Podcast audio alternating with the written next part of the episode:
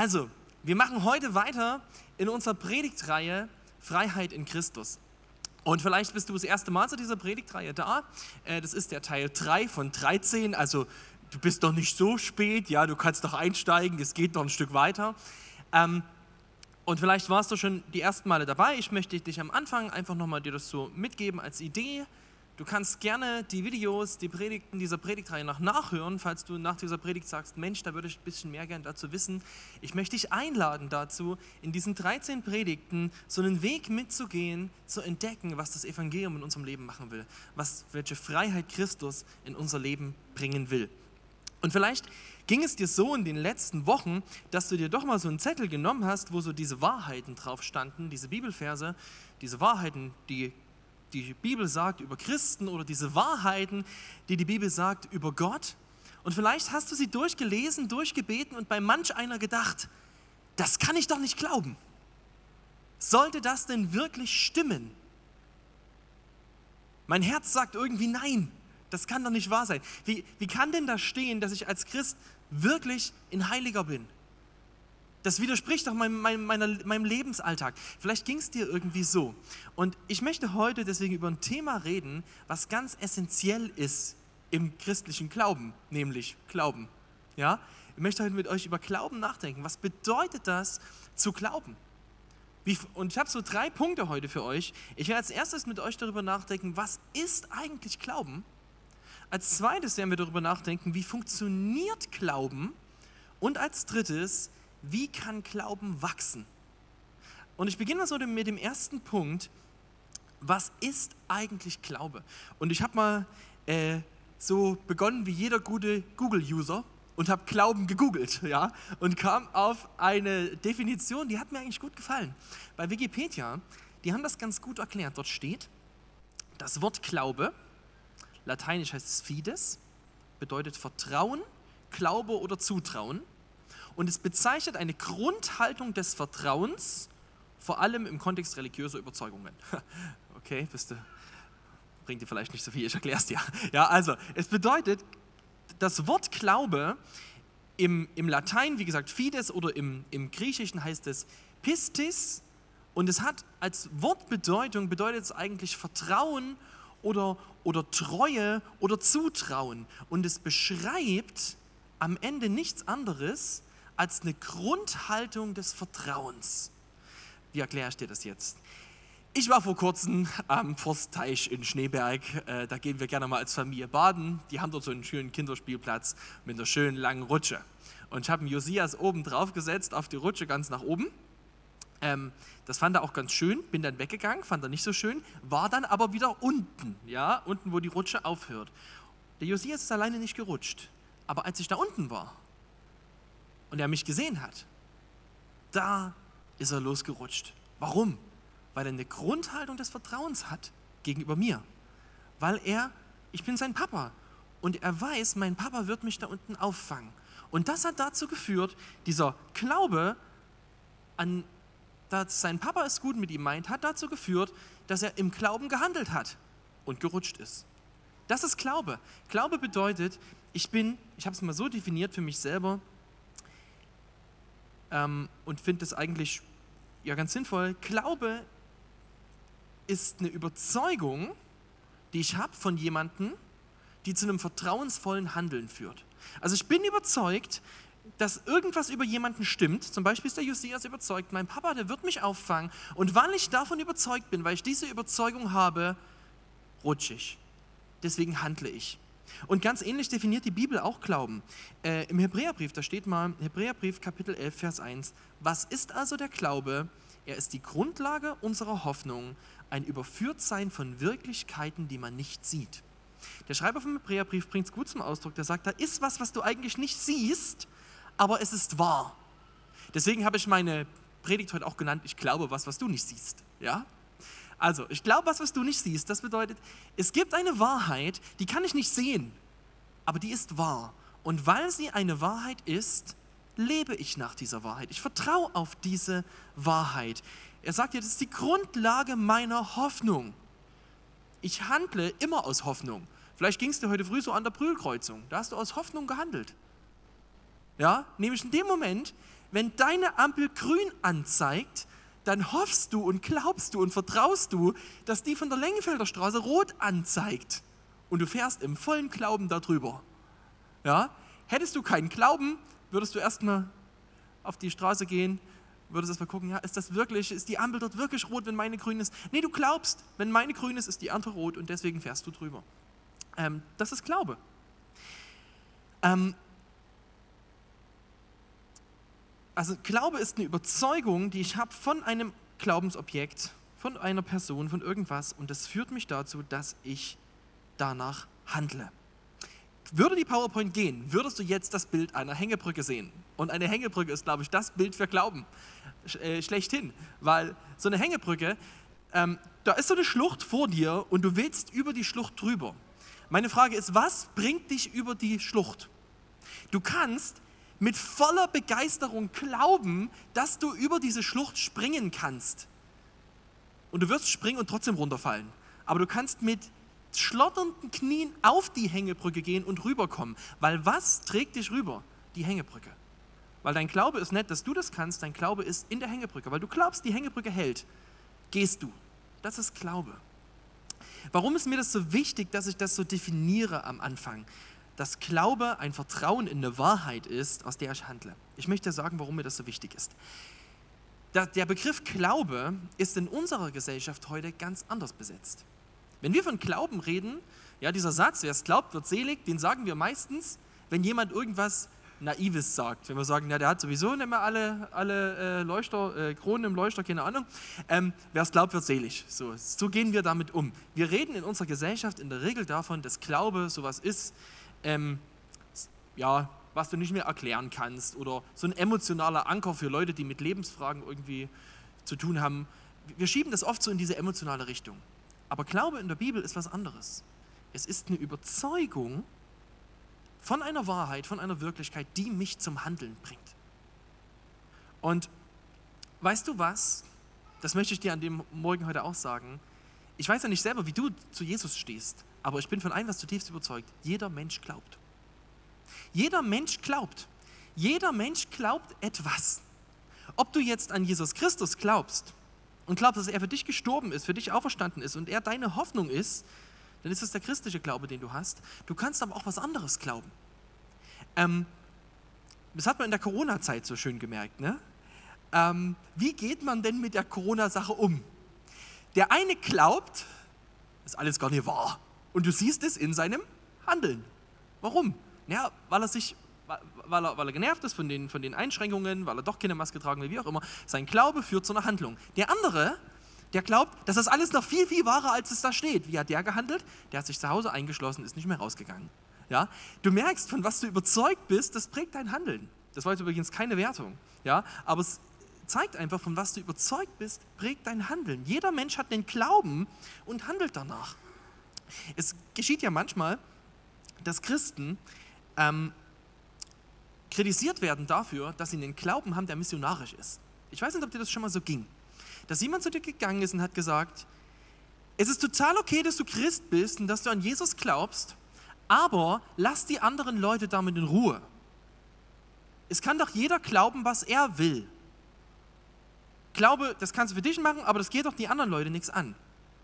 Das ist ein, ein, ein Satz, dem mir oft heutzutage begegnet, ähm, dass man eigentlich so den, den Eindruck vermitteln will, du darfst persönlich für dich was glauben, aber du darfst das bloß nicht jemand anderem aufbinden, deinen Glauben. Ich will dir was zeigen an diesem Beispiel. Ich will dir zeigen, dass Glaube immer missionarisch ist. Und jetzt musst du mit mir kurz einen Gedankensprung machen. Wenn jemand davon überzeugt ist, dass es egal ist, was jemand glaubt, was ist das? Es ist auch ein Glaube. Es ist auch ein Glaube. Wenn ich als Christ glaube, dass es nicht egal ist, was jemand glaubt, wenn ich glaube, dass Menschen, die Jesus Christus nicht kennen, die nicht versöhnt sind mit ihrem Schöpfer durch Jesus Christus, für immer und ewig unter dem Zorn Gottes sein werden und den ewigen Tod leiden müssen, in die Hölle gehen. Und ich deswegen, die, mir es nicht egal ist, was andere glauben, dann ist das meine Motivation, warum ich das Evangelium erzähle. Ich kann aber äh, wenn andere Leute jetzt kommen und sagen, es ist doch egal, was jemand glaubt, dann treffen sie auch eine Glaubensaussage. Sie sagen nämlich damit aus, Egal was wer glaubt, es gibt sowieso keine Konsequenz. Und wenn jetzt jemand kommt und sagt mir als Christ, erzähl bitte nicht von deinem Glauben, du kannst ihn für dich gerne haben, aber der geht doch andere nichts an, was verlangt man dann von mir? Man verlangt dann von mir, dass ich einer anderen Glaubensaussage glaube und handle. Nämlich, dass ich die Glaubensaussage, dass es egal ist, was wer glaubt, annehme und entsprechend handle und nichts von Jesus erzähle. Damit ist dieser Standpunkt, dass es doch egal ist, was wer glaubt, genauso missionarisch wie der christliche Glaube, weil er versucht, Leute zu überzeugen und zu einem Handeln zu bewegen. Ich will dir das einfach mitgeben, diesen Gedanken, wenn du jetzt sagst, ich weiß nicht, was der jetzt von mir wollte nicht ganz so wild, äh, dann vergiss es wieder. Aber vielleicht ist es für dich in manchem, äh, in manchem Gedankengang manchmal hilfreich zu wissen, jeder Glaube, jede Überzeugung ist missionarisch, sonst wäre es keine Überzeugung, weil wir immer versuchen, andere von unserer Überzeugung, für unsere Überzeugung zu gewinnen. Und der christliche Glaube ist genau deswegen ein missionarischer Glaube, weil er fest davon ausgeht, dass es nicht egal ist, was ein Mensch glaubt. Freunde von mir sind mit vier Kindern gerade eben im Dschungel von Papua-Neuguinea und haben dort gerade ihr Haus eingeweiht mit Riesenspinnen. Ja? Die machen das nicht deswegen, weil sie mal den Survival-Trip bei Bear Grylls gebucht haben. Die machen das aus einer Überzeugung.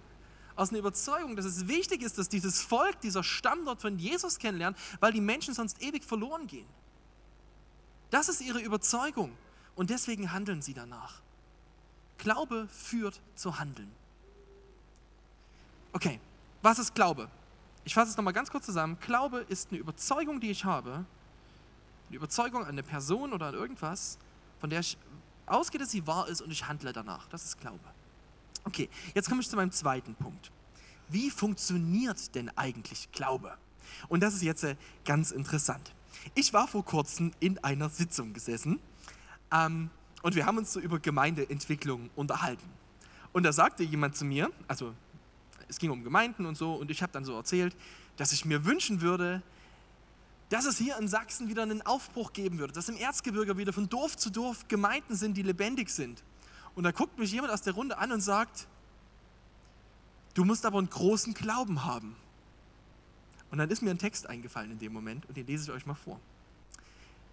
Jesus sagt mal in Lukas 17, Vers 5 und 6.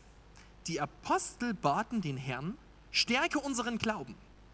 Da sagte der Herr, wenn euer Vertrauen nur so groß wäre wie ein Senfkorn, könntet ihr zu diesem Maulbeerfeigenbaum sagen, zieh deine Wurzeln aus der Erde und pflanz dich ins Meer. Und er würde euch gehorchen.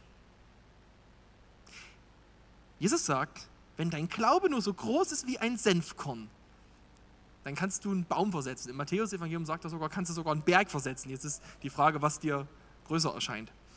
Wie ist dieser Text zu verstehen? Also, zu mir hat also jemand gesagt, wo ich gesagt habe, ich wünsche mir, dass irgendwie so viele Gemeinden wieder, dass irgendwie das Evangelium eine Erweckung schenkt. Du musst aber einen großen Glauben haben. Ich habe gedacht, nein. Jesus sagt, es würde reichen, wenn ich den Glauben hätte wie ein Senfkorn. Jetzt musst du dazu wissen, ein Senfkorn ist wirklich nicht unbedingt groß. Jesus sagt sogar mal im Matthäus-Evangelium, es ist das kleinste Korn, was sie damals gekannt haben. Oder was es dort in der Nähe gab. So ein Senfkorn, das ist vielleicht so groß wie ein Stecknadelkopf. Und Jesus sagt, wenn dein Glaube nur so groß wäre, dann könntest du zu einem Baum sagen, entwurzel dich und geh ins Meer. Was bedeutet diese Aussage von Jesus? Jetzt ist mir was ganz wichtig, was wir dabei verstehen müssen. Wir machen beim Thema Glaube oft einen Fehler wir verwechseln oft die Person, in die ich vertraue oder mein Glaubensobjekt und meinen Glauben. Wir verwechseln das oft. Ich möchte dir es erklären. Und ich erkläre dir es mit einer Geschichte, die ich dir vorlese. Die Geschichte kommt von Adrian Bless aus seinem Buch Tagebuch eines frommen Chaoten. Und ich lese euch einfach mal was aus diesem Tagebuch vor. Montag, 6. Januar. Erwischte aber diesmal wirklich ein gutes Buch über den Glauben. Es heißt Du liebe Güte, was in aller Welt tun wir in Gottes Namen um Himmels Willen? Finde den Titel sehr originell. Es geht darum, wie Christen durch den Glauben Berge versetzen können, wenn sie wirklich im Einklang mit Gott sind. Sehr inspirierend. Wartete, bis keiner in der Nähe war und begann mit einer Büroklammer zu üben. Legte sie auf den Schreibtisch, blickte sie gebieterisch an und wollte, dass sie sich bewegt. Nichts. Versuchte es äh, versuchte es mit lauter Stimme zu befehlen. Dienstag, 7. Januar. Am Abend ein weiteres Rendezvous mit der Büroklammer. Nahm diesmal wirklich Vollmacht über sie in Anspruch. Rührte sich aber keinen Millimeter vom Fleck. Sagte Gott, ich würde alles aufgeben, was er von mir verlangt, wenn er sie dazu bringen würde, sich wenigstens drei Zentimeter zu bewegen. Nichts. Alles ziemlich besorgniserregend. Wenn man bloß den Glauben von der Größe eines Senfkorns braucht, um einen ganzen Berg zu versetzen, wie viel Hoffnung gibt es dann für mich, wo ich nicht einmal eine Büroklammer motivieren kann, zu machen, was man ihr sagt? Samstag, 11. Januar. Stand heute zeitiger auf, um dieser verflixten Büroklammer eine letzte Chance zu geben. Endete damit, dass ich sie grimmig, wenn auch leise, weil ich ja keinen wecken wollte, anzichte. Als ich aufgab und die Tür aufmachte, stieß Anne und Gerald im Nachthemd zu mir, die mir gelauscht hatten und ziemlich besorgt da reinschauten. Anne sagte, Schatz, warum sagst du zu der Büroklammer, du würdest sie gerade biegen, wenn sie nicht tut, was du ihr sagst? Das ist eine lustige Geschichte, ne? Was ist der, was ist der Fehler da drin? Auf was vertraut dieser Mann, der versucht, diese Büroklammer sich bewegen zu lassen? Er vertraut am Ende darauf, dass sein, sein Glaube, dass sein Handeln, sein Ausdruck seines Glaubens, sein sich hingeben, sein, seine Art und Weise, wie er das ausdrückt, dass das doch irgendwie Gott beeindrucken müsste und dafür für, dazu führen müsste, dass Gott das tut, was er sagt. An was, in was vertraut dieser Mann? Er vertraut nicht wirklich in Gott, er vertraut in seinen Glauben oder besser gesagt in seinen Ausdruck seines Glaubens. Er glaubt seinem Glauben mehr als dem Glaubensobjekt. Und er macht dabei einen großen Fehler. Glaube bedeutet nicht, dass ich nur irgendwie mir irgendwas in den Kopf setze und nur fest genug davon ausgehe, dass es passiert und dann muss Gott handeln. Das ist nicht Glaube. Ich lese nochmal Hebräer 11, Vers 1. Dort steht, was ist also der Glaube? Er ist die Grundlage unserer Hoffnung, ein Überführtsein von Wirklichkeiten, die man nicht sieht. Christlicher Glaube ist nicht das Vertrauen in irgendeine, in irgendeine Idee oder in irgendeinen emotionalen Eindruck. Es ist das Vertrauen in Wahrheit. In Wirklichkeit, die es gibt. Christlicher Glaube bedeutet, dass ich in eine Wirklichkeit, in eine Wahrheit, die es gibt, mein Vertrauen setze. Nicht in irgendwas, was ich, was ich mir denke, sondern in eine, in eine Wirklichkeit, die es gibt. Ich möchte dir das nochmal erklären an einem Beispiel. Stell dir vor, du willst heute, es geht wegen Corona nicht, aber es würde, stell dir vor, es würde gehen, du willst heute nach New York fliegen. Und du hast zwei Möglichkeiten. Möglichkeit eins, du gehst nach Hause, schlachtest ein Huhn, nimmst dir alle die Federn, klebst die mit Wachs an deine Arme und glaubst mit vollem Glauben, dass wenn du deine Arme nur stark genug schwingst, du abheben wirst. Du kannst das glauben und davon überzeugt sein, gegen alle Vernunft deiner Nachbarn. Was wird passieren? Nichts. Es wird nichts passieren. Egal wie sehr. Stell dir vor, du fährst nach Frankfurt am Main, du hast schlotternde Knie. Drei Wechselschlüpfer mit, weil du Angst hast, wirklich, vor dem Flugzeug. Und du gehst in dieses Flugzeug hinein, du steigst da rein, du hast die ganze Zeit die Augen zu. Aber du landest in New York, sicher. Und warum? Weil das Objekt, in das du geglaubt hast, stark war und nicht du. Weil das Flugzeug dich dahin gebracht hat. Weil ein Flugzeug dafür gemacht ist, dich dahin zu bringen. Das heißt, was ist die Kraft im Glauben? Die Kraft im Glauben liegt nicht daran, wie, wie stark du das tust, was auch immer. Es liegt daran, an was du glaubst und auf was du vertraust. Das ist die Frage beim Glauben. Das Glaubensobjekt, auf was stellst du dich? Und jetzt will ich dir was Schönes sagen. Für uns Christen bedeutet das, wir dürfen uns tatsächlich auf Gottes Wahrheit verlassen. Wir haben ein ganzes Buch, wo drin steht, was Gott uns verspricht. Ein ganzes Buch, wo Gott Zusagen macht, wo er Wahrheit ausspricht. Und er sagt, wenn du dich auf dieses Wort verlässt, darfst du glauben. Und ich werde, ich werde mich daran halten. Gott hat sich gebunden an sein Wort. Und das ist das Schöne. Wir Christen, wir müssen nicht auf irgendwas, an irgendwas glauben und an irgendwelche schönen Dinge, die wir uns ausdenken. Wir dürfen an Wahrheit glauben. Vielleicht hast du die letzten Wochen diese beiden Listen durchgearbeitet. Und an mancher Stelle ging es dir wirklich so, dass du gesagt hast, ich kann das nicht annehmen. Es, wie kann ich denn annehmen, dass ich in Christus wirklich befreit bin? Wie kann ich denn annehmen, dass es wirklich möglich ist, dass der Teufel nicht mehr über mich herrschen darf, dass ich befreit bin von Sünde. Wie kann ich das annehmen? Vielleicht ging es dir an mancher Stelle so. Ich gehe davon aus, dass es dir so ging. Und jetzt will ich dir was ganz Wichtiges dazu erklären. Wir Menschen, wir gehen oft davon aus, und das mache ich jetzt wieder mit meiner Kaffeemühle, die kennst du ja. Wir gehen oft davon aus, dass das, was wir fühlen, Wahrheit ist. Das, was wir fühlen, das, was wir denken, was wir gerade von emotionalen Eindruck haben, ganz schnell denken wir, dass das stimmt. Und dann verhalten wir uns dementsprechend und glauben, dass das stimmt. Und genau, ich möchte mal ein Beispiel dafür geben. Du kannst zum Beispiel dich fühlen wie ein dreckiger Sünder, der es sowieso nie schaffen wird, irgendwas richtig zu machen. Wenn das dein Gefühl ist und du anfängst, das zu glauben, wie wirst du dich verhalten? Genauso. Was machst du, wenn die Versuchung kommt? Oh, ich habe sowieso keine Chance, ich bin so. Oh, ja. Und was passiert? Natürlich fällst du. Und, und du hast dir mal wieder bewiesen, sozusagen, ich bin ja sowieso nichts wert. Die Bibel funktioniert andersrum. Die Bibel sagt, es ist nicht dein Gefühl, was, was aussagt, was wahr ist. Sie sagt, Wahrheit definiert, wer du bist.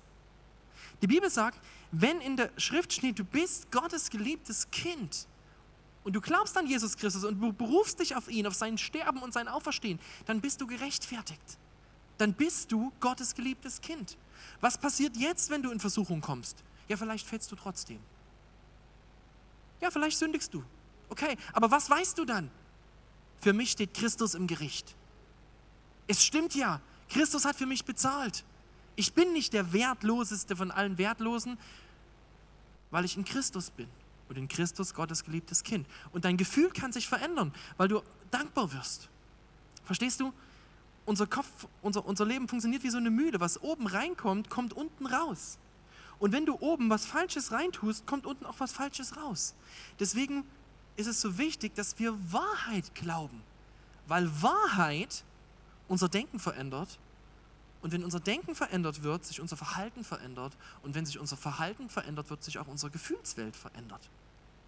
Mir ist es super wichtig, dass wir, dass wir das verstehen. Du darfst Wahrheit annehmen. Wahrheit, die Gott über dich sagt.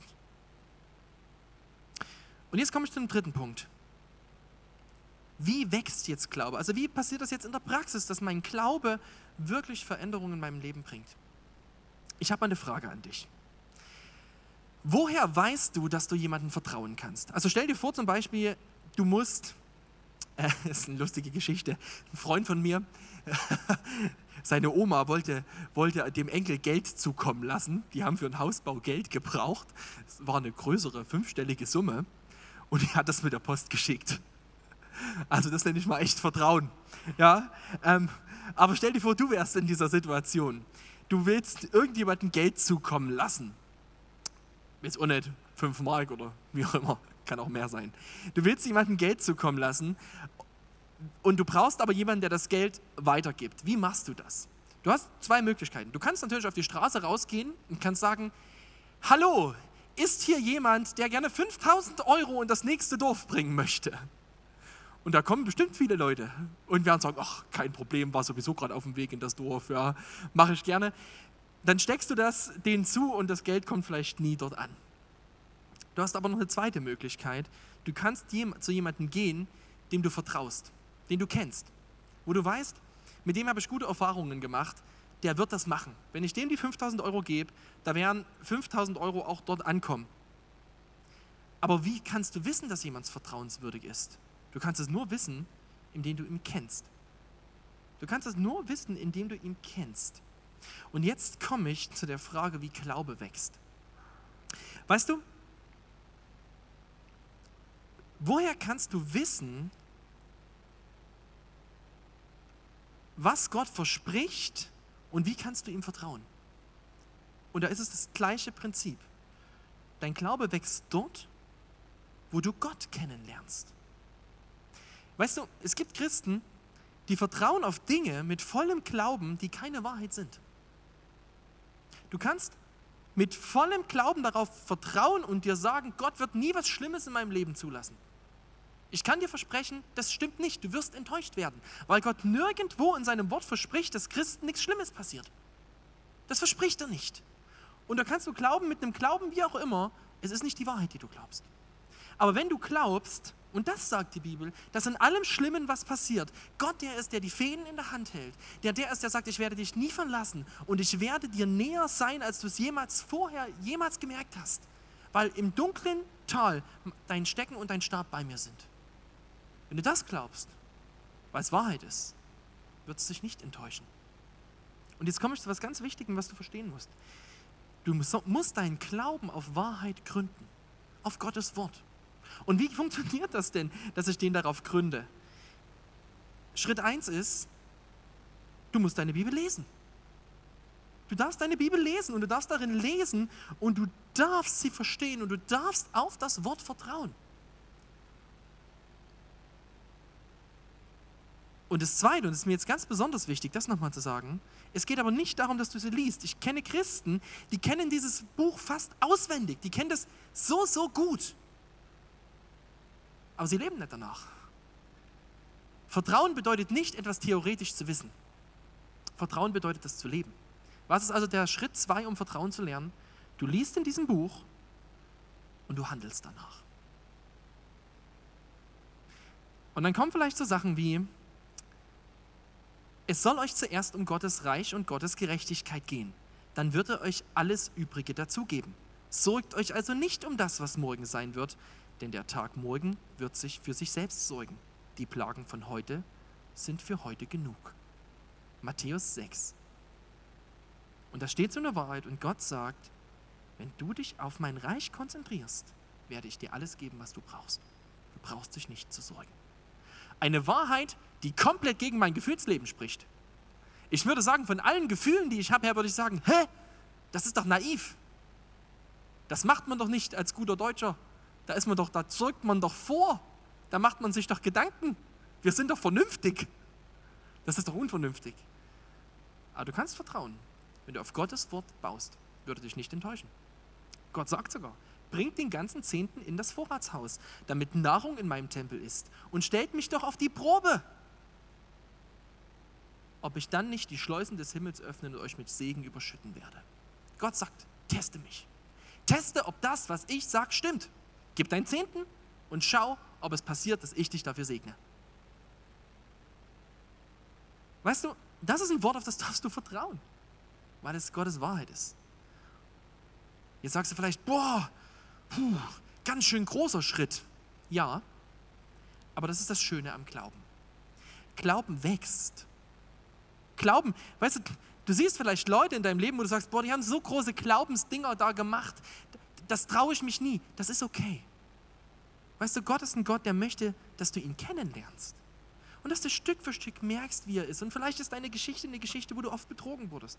Wo du vielleicht dich oft Leute irgendwie, ja, wo es dir schwerfällt, Vertrauen aufzubauen. Das ist okay. Gott fordert nicht von dir, dass dann, um was zu beweisen, sondern Gott möchte, dass du ihn kennenlernst.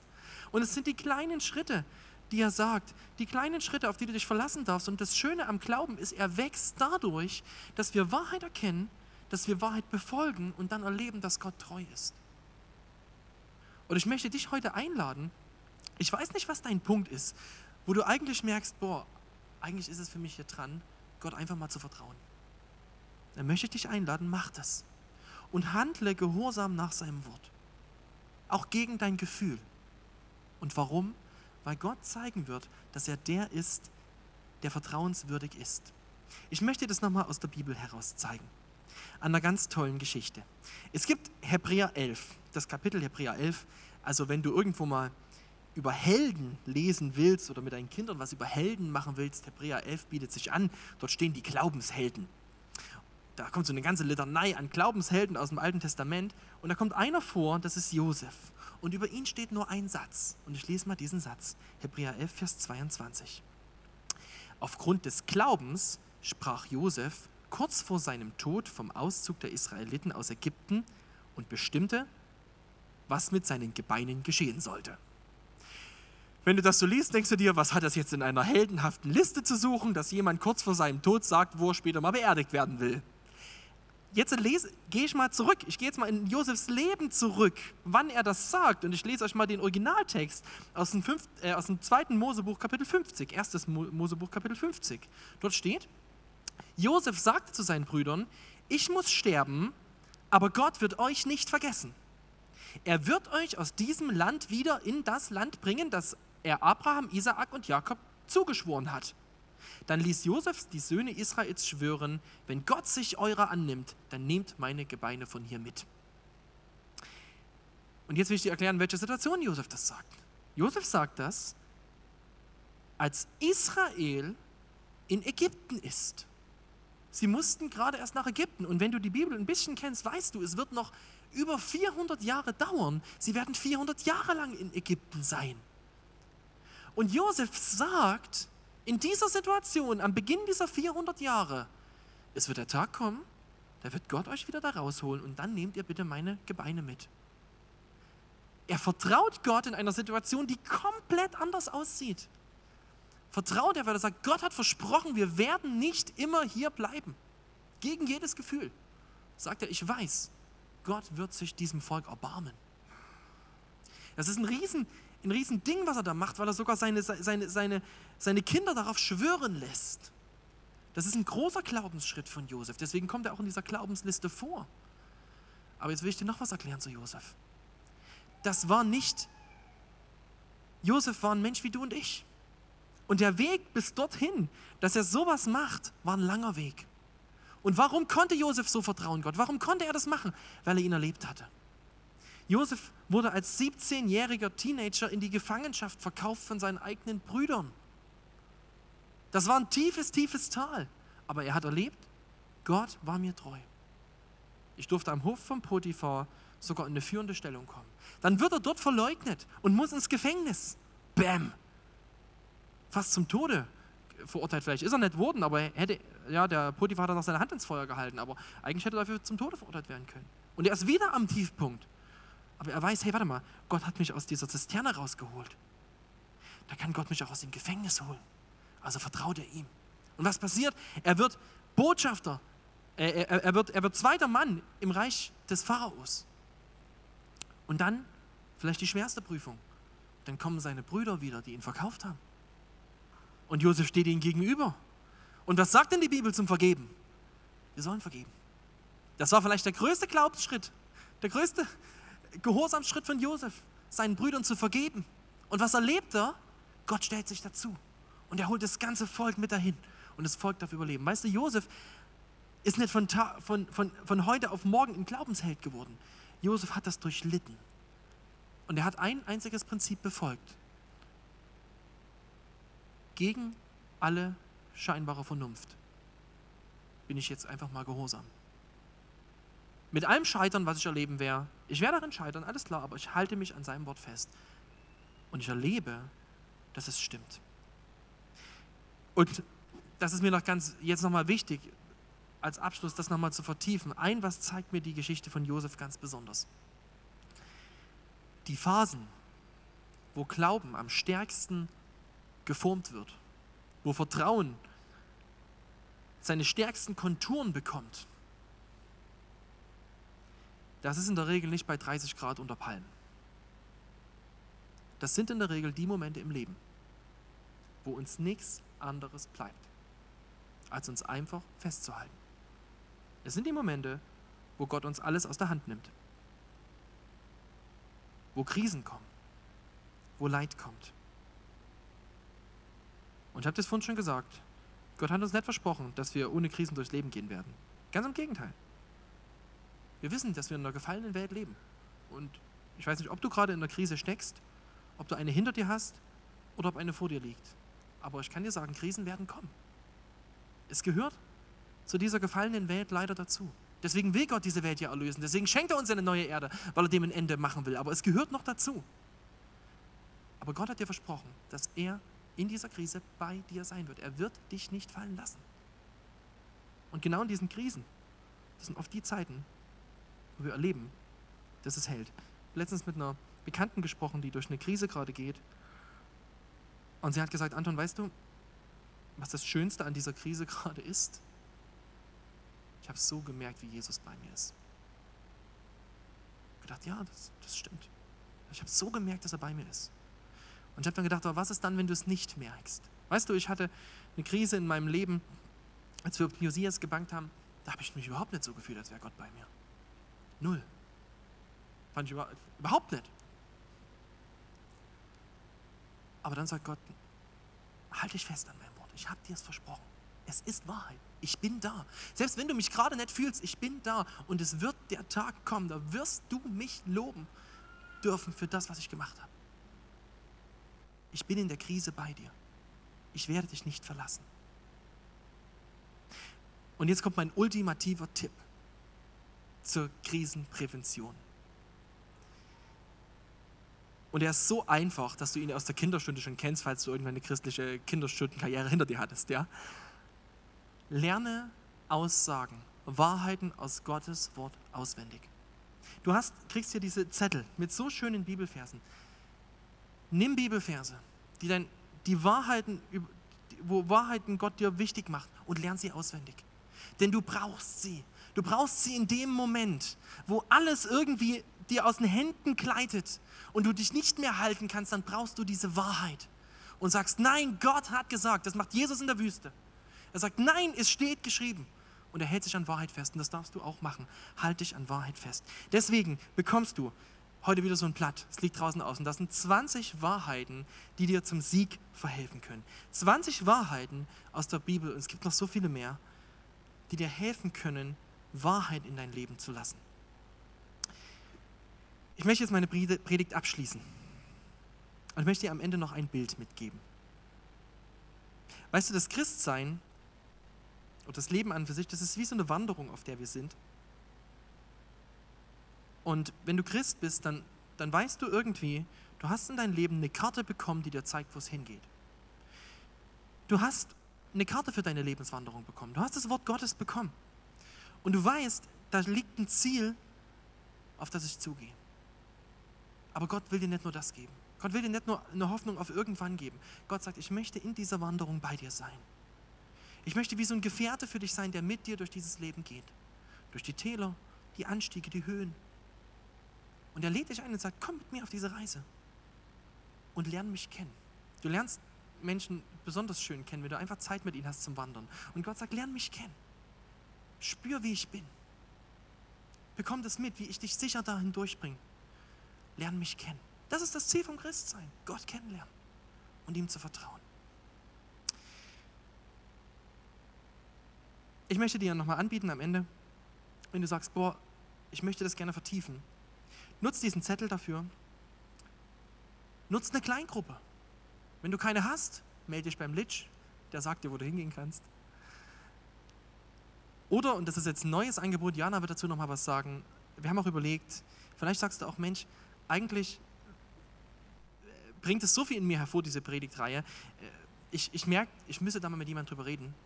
Wir möchten dir auch ein Angebot machen, dass du, dass du zur Seelsorge kommen kannst. Jana wird dann gleich noch was dazu sagen.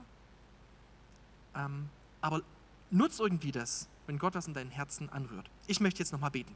Wir können dazu nochmal aufstehen. Herr Jesus Christus, ich möchte dir, wir möchten dir von Herzen danken, dass du wirklich Wahrheit bist. Und dass unser Glaube nicht einfach auf irgendwelchen Annahmen fußt, nicht einfach auf irgendwas, sondern auf Wahrheit. Und wenn wir glauben, dass du uns liebst, dann wissen wir, du hast es bewiesen durch dein Kreuz. Das ist nicht nur irgendwie eine Floskel, das ist Wahrheit. Und ich bitte dich darum, dass wir Wahrheit annehmen können, dass wir unser Leben auf Wahrheit setzen können, dass wir mutig werden, gehorsame Schritte zu gehen, um dich besser kennenzulernen, zu merken, dass du hältst. Und Herr, wir haben gerade über Krisen geredet und ich, es ist einfach von hier vorne davon zu reden, so allgemein. Es sind viele Leute hier, die durch ganz, ganz, ganz verschiedene Situationen gehen.